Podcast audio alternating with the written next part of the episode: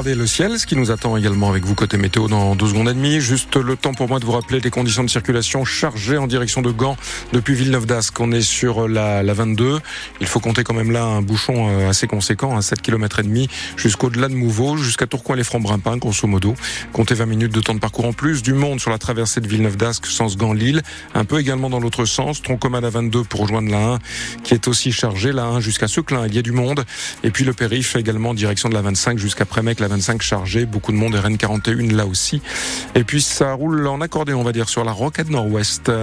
Pour la, la météo, Hélène, une journée encore bien couverte en vue demain. Oui, ce sera un peu comme aujourd'hui, hein, des nuages et des averses, particulièrement en première partie de journée. On devrait revoir le soleil demain en, en fin d'après-midi. Les températures au lever du jour seront comprises entre 4 et 8 degrés. Pour euh, les maximales, ça ira de 6 à 9 degrés.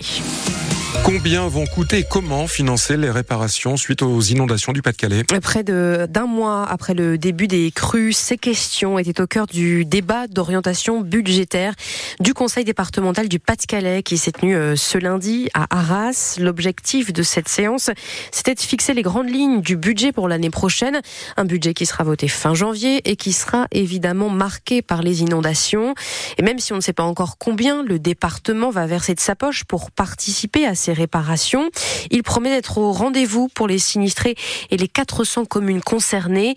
Et il n'y aura pas que les aides d'urgence, assure le président socialiste du Pas-de-Calais, Jean-Claude Leroy. Le département voté un fonds d'urgence de 10 millions qui va permettre de rétablir une vie à peu près normale, je dirais, euh, dans les villages. Je prenais l'exemple d'un village où la route avait été coupée entre la route départementale et l'école. Enfin, tout cela, ça fait partie des choses qu'on doit naturellement faire dans toute l'urgence nécessaire, qui, pour lequel on va affecter un crédit qui est de l'ordre de, de 10 millions. C'est ce fonds d'urgence qui est affecté donc euh, aux collectivités. Mais nous n'oublions pas naturellement, surtout, j'allais dire, les sinistrés, puisque vous savez que aujourd'hui, au moment où je me suis exprimé, il y a plus de 1500 sinistrés qui ont demandé effectivement à bénéficier du remboursement de, de, la franchise euh, des assurances et donc euh, ça montre bien qu'il y a là effectivement un phénomène, quelque chose qui fonctionne plutôt bien avec les mairies je pense parce que les mairies apportent leur soutien logistique et donc c'est important que très rapidement ils puissent effectivement par rapport à cette franchise eh bien bénéficier d'une couverture on l'espère la plus large possible par les assurances. Jean-Claude Leroy au micro, France Bleu Nord d'Odile Senelard et on estime à 5000 le nombre de foyers sinistrés dans le Pas-de-Calais. Le département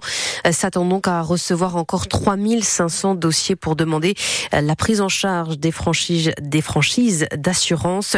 Euh, Pendant ce temps, le président des Hauts-de-France, Xavier Bertrand, plusieurs élus de la région ainsi que le président de l'Assemblée nationale, Gérard Larcher, était aujourd'hui à Boulogne-sur-Mer pour échanger avec plusieurs maires des communes inondées et pour faire le point avec eux sur leurs besoins à court et à long terme. Une macabre découverte, Hélène, en début d'après-midi à Dan, c'est près de Neuchâtel-Ardelot, dans le Pas-de-Calais. Un corps inanimé a été retrouvé vers 13h sur la plage de la commune. Selon la gendarmerie, il s'agit d'un homme qui se serait, qui serait mort euh, noyé. Une enquête a été ouverte pour préciser les circonstances de ce drame. Deux enfants de 10 et 13 ans ont été gravement intoxiqués au monoxyde de carbone hier soir dans une habitation à Roubaix, quartier du Pile. À l'arrivée des pompiers sur place, ces deux jeunes étaient inconscients. Ils ont dû être hospitalisés à Lille. En cause, un barbecue à charbon installé par leurs parents à l'intérieur de la maison dans l'espoir de réchauffer les lieux face aux températures hivernales. Les trois autres enfants de la famille ont aussi été transportés au centre hospitalier de Lille, plus légèrement touchés. Les parents, eux, s'en sortent indemnes. Lui est toujours euh, en garde à vue ce lundi. Le principal suspect de l'attaque au couteau qui a fait un mort et deux blessés samedi soir près de la Tour Eiffel à Paris. Ce jeune franco-iranien, âgé de 26 ans et fiché S, a déjà été condamné par le passé pour des faits de terrorisme. Il est sorti de prison en 2020.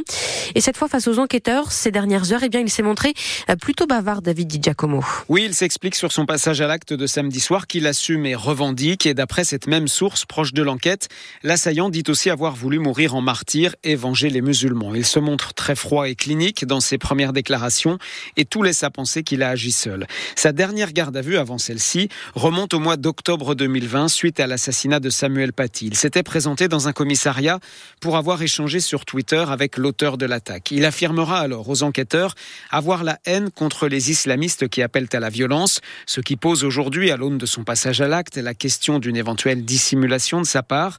Un médiateur a expliqué à son sujet qu'il faisait du yo-yo religieux entre radicalisation et déradicalisation. Ces troubles psychiatriques sont aussi au cœur de l'enquête, alors que l'an dernier, son traitement a été interrompu en accord avec son médecin. À noter enfin qu'au mois d'octobre, sa mère a signalé qu'il se repliait sur lui-même, mais ce simple signalement n'a pas permis de poursuite pénale. Et ce matin, le ministre de l'Intérieur, Gérald Darmanin, a évoqué un ratage psychiatrique dans le suivi de ce jeune homme. De son côté, Marine Le Pen, qui était l'invité du 6-9 de France Bleu Nord, a estimé que le gouvernement ne prenait pas la mesure de la multiplication des attentats terroristes, pointant un problème non pas dans le suivi psychiatrique, mais dans le suivi demandé aux services de renseignement sur des profils beaucoup trop nombreux, selon elle. En voile, Hélène, c'est un record qui vient de tomber. Oui, le record de la plus grande distance parcourue en 24 heures par un monocoque de la classe IMOCA et il revient au Dunkerquois Thomas Ruyant, engagé en ce moment sur la course retour à la base entre Fort-de-France en Martinique et Lorient dans le Finistère. Le skipper nordiste à la barre, à la barre de son bateau Fort People vient en fait d'avaler près de 1000 km à une vitesse supérieure à 41 km heure de moyenne. Ce record a été validé par la direction de la course, mais il doit encore être homologué par l'organisme international qui régit les grands records à la voile. Restez avec nous dans quelques minutes. Vous avez rendez-vous avec Sylvain Charlet et ses invités pour Tribune Nord. Dans cette émission, il sera question des victoires de Lille et de Lens ce week-end en Ligue 1 de football et aussi de la galère encore et toujours pour Dunkerque et Valenciennes, toujours incapable hein, de gagner en Ligue 2 et donc coincé aux places de relégables. Et puis il y en avait déjà hum, un peu partout ce week-end. Les festivités de la Sainte-Barbe, patronne des mineurs et des pompiers, se poursuivent aujourd'hui. Un feu d'artifice sera par exemple tiré euh, ce soir euh, à Liévin, près de Lens, dans le Pas-de-Calais. De son côté, le centre d'incendie de secours et de secours du Nord organise une cérémonie qui débute en ce moment à la préfecture du Nord. Plusieurs médailles seront décernées à des pompiers, notamment pour euh, actes de courage et de dévouement. ce sera également la première sortie officielle, nous dit-on, de l'orchestre des sapeurs-pompiers du Nord.